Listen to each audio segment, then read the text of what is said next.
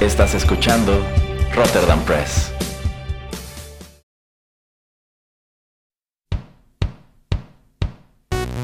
Esto es Rotterdam Chips, pedacitos de nuestra biblioteca que compartimos contigo.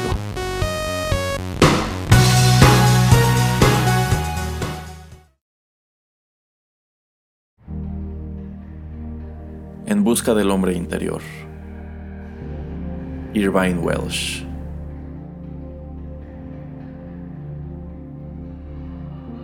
Fragmento de la novela Trainspotting, 1993. Traducción de Erasmo Bertz Neumann.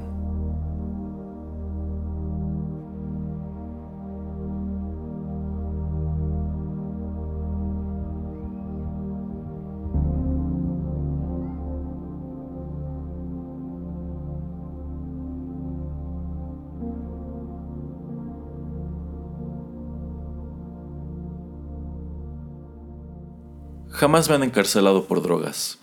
Eso sí, un montón de pendejos han intentado rehabilitarme. La rehabilitación es una mierda. A veces pienso que preferiría ser encerrado, porque la rehabilitación es la renuncia del ser. Me han referido a una variedad de consejeros, con perfiles que van de la psiquiatría pura a la psicología clínica y el trabajo social. El doctor Forbes, el psiquiatra, utilizaba técnicas de consejería indirecta y su enfoque estaba ampliamente basado en el psicoanálisis freudiano. Esto significa que hablábamos sobre mi vida pasada y nos centrábamos sobre todo en conflictos no resueltos. La suposición era, sospecho, que al identificar y resolver dichos conflictos se acabaría el coraje que alimentaba mi conducta autodestructiva, el cual no se manifestaba sino en mi consumo de drogas duras. He aquí un intercambio típico.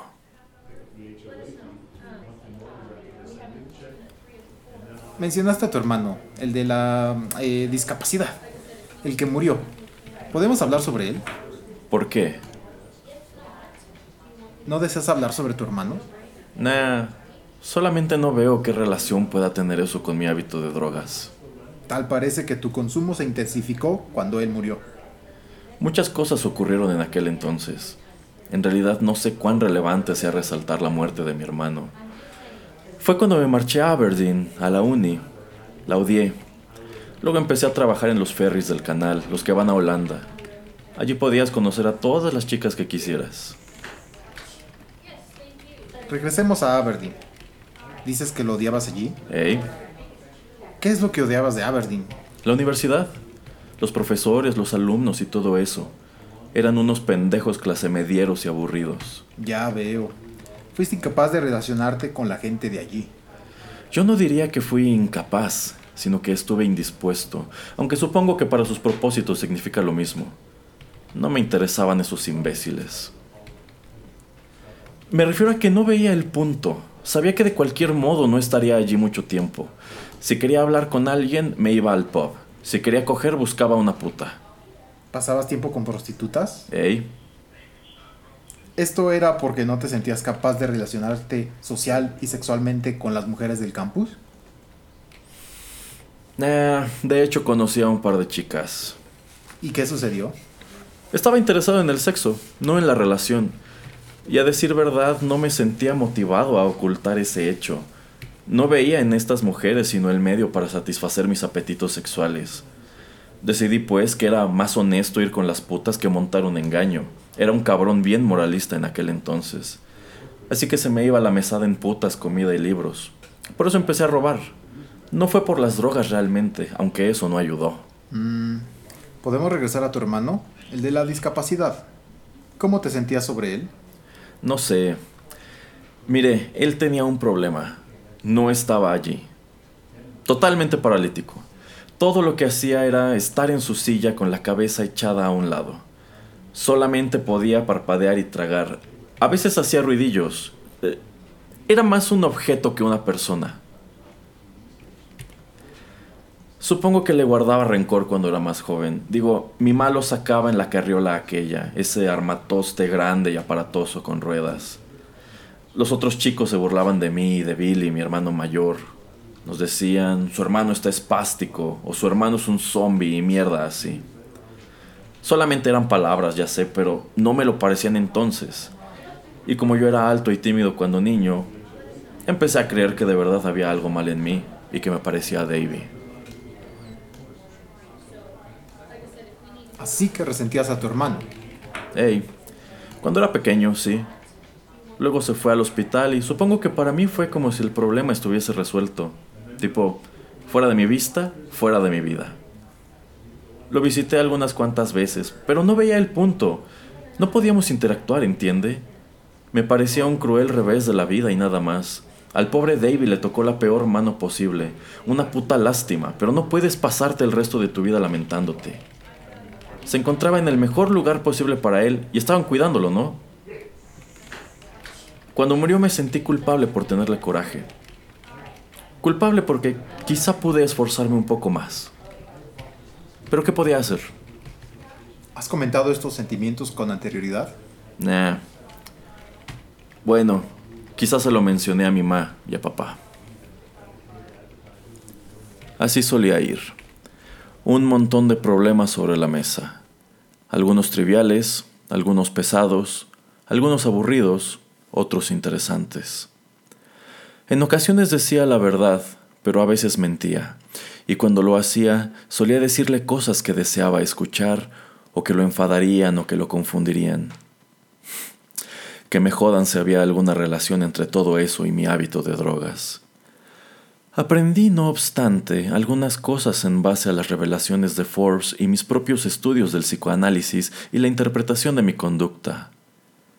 Tengo una relación sin resolver con mi hermano muerto, Davy, en vista de que he sido incapaz de trabajar o expresar mis sentimientos sobre su vida catatónica y su eventual fallecimiento. Tengo sentimientos edípicos hacia mi madre y celos hacia mi padre. Mi hábito de drogas es anal y no es sino una manera de llamar la atención, sí, pero en lugar de rebelarme ante la autoridad paterna, le inyecto heroína a mi cuerpo para manifestar mi poder sobre él de cara a la sociedad. Loco, ¿ah? Todo esto podría o no ser cierto. Lo he meditado bastante y estoy dispuesto a explorarlo. De ninguna manera me siento defensivo al respecto. Sin embargo, sospecho que esto, cuando mucho, es periférico a mi adicción. Ciertamente hablar al respecto ha ayudado, pero pienso que Forbes está igual de jodido que yo. Molly Graves, la psicóloga clínica, solía observar mi conducta en aras de modificarla antes que determinar sus causas. Tal parecía que Forbes había hecho lo suyo y era momento de avanzar. Fue cuando empecé el programa de reducción que sencillamente no funcionó y luego vino el tratamiento con metadona que solamente me empeoró. Tom Corson, el consejero de la agencia antidrogas, un tipo con perfil de trabajador social y no médico, estaba metido en la terapia rogeriana centrada en el cliente. Fui a la biblioteca central y leí On Becoming a Person de Carl Rogers.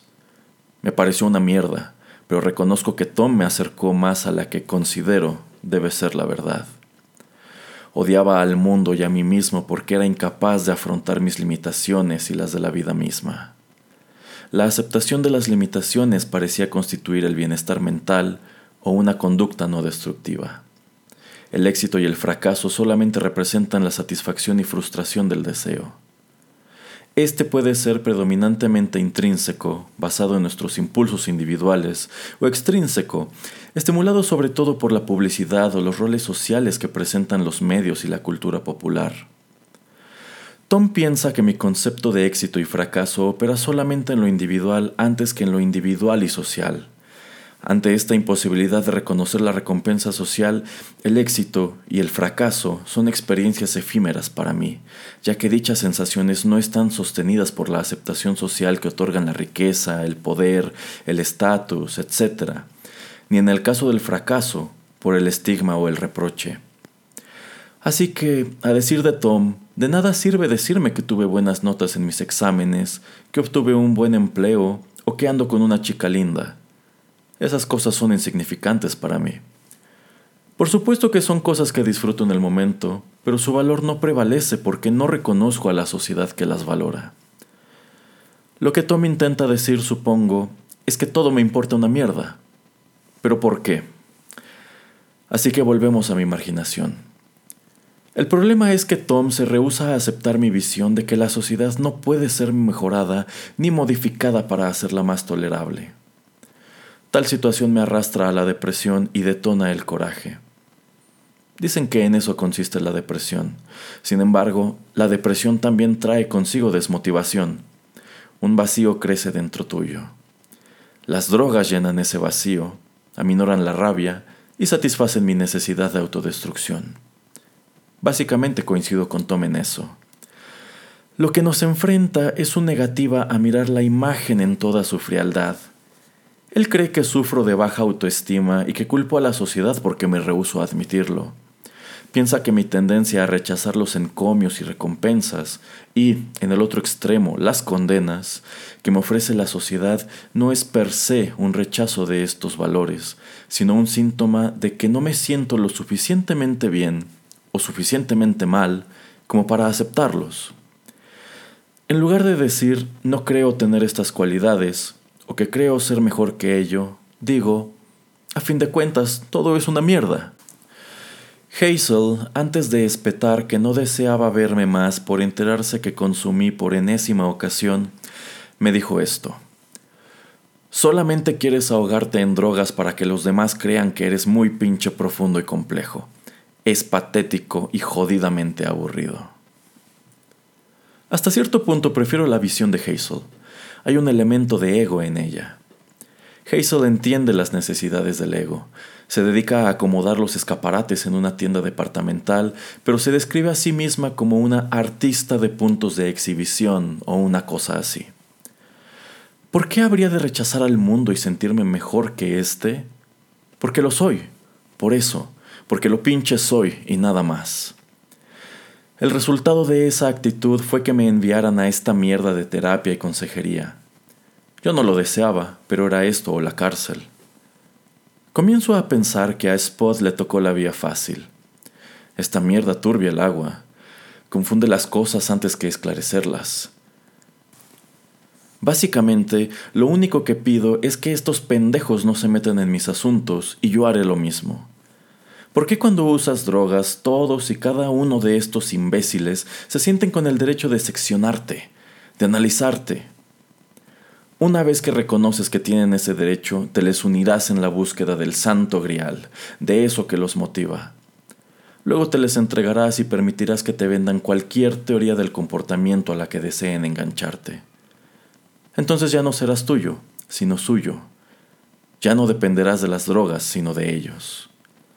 La sociedad inventa una lógica sucia y compleja para absorber y cambiar a aquellos cuya conducta sale de la norma. Supongamos que conozco todos los pros y los contras. Supongamos que tendré una vida breve, que estoy cuerdo, etcétera, etcétera. Pero aún así deseara consumir heroína. No me lo permitirían. Y no me lo permitirían porque es considerado un síntoma de su propio fracaso. El hecho de que eliges rechazar lo que ofrecen. Elígenos a nosotros. Elige la vida. Elige pagos hipotecarios. Elige máquinas lavadoras. Elige automóviles Elige sentarte en un sillón a mirar programas de concursos que te harán estúpido y aplastarán tu espíritu mientras te llenas la boca de comida chatarra. Elige podrirte, mearte y cagarte encima en un asilo, una total y puta vergüenza para los jodidos mocosos egoístas que trajiste al mundo. Elige la vida. Bien, yo elijo no elegir la vida. Y si los pendejos no pueden aceptarlo, ese es su puto problema. Como bien dice Harry Lauder, yo solamente busco llegar al final del camino.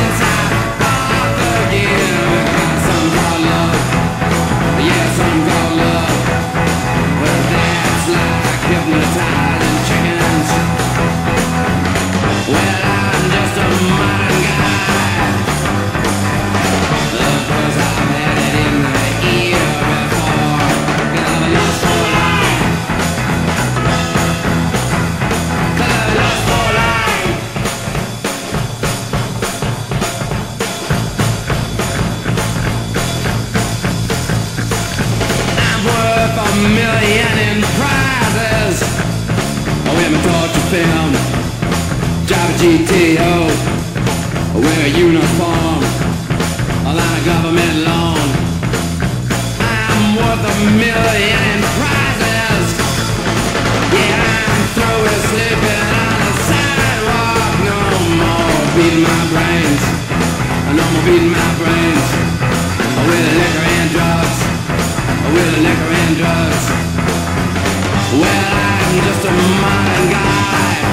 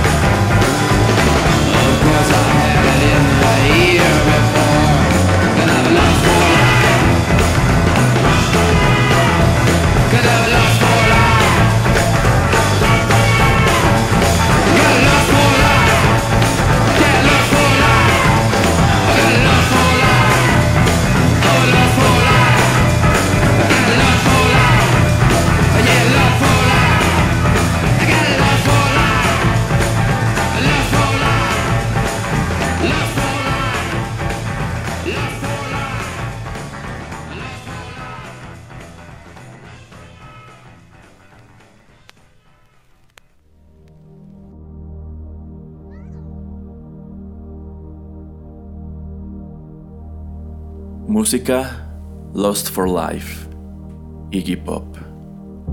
Sencillo principal del álbum homónimo de 1977. Coescrita con David Bowie.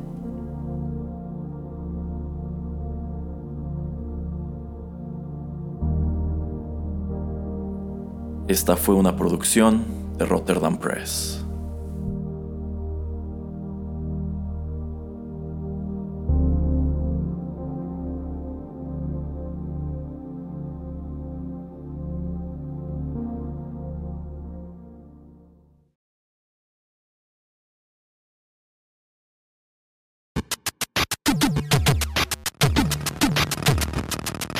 Los videojuegos se han convertido en la octava expresión del arte.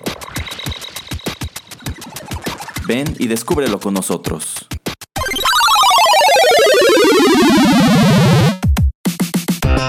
...8 bits. Un recorrido por los videojuegos a través de la música. Nueva emisión todas las semanas aquí, en Rotterdam Press.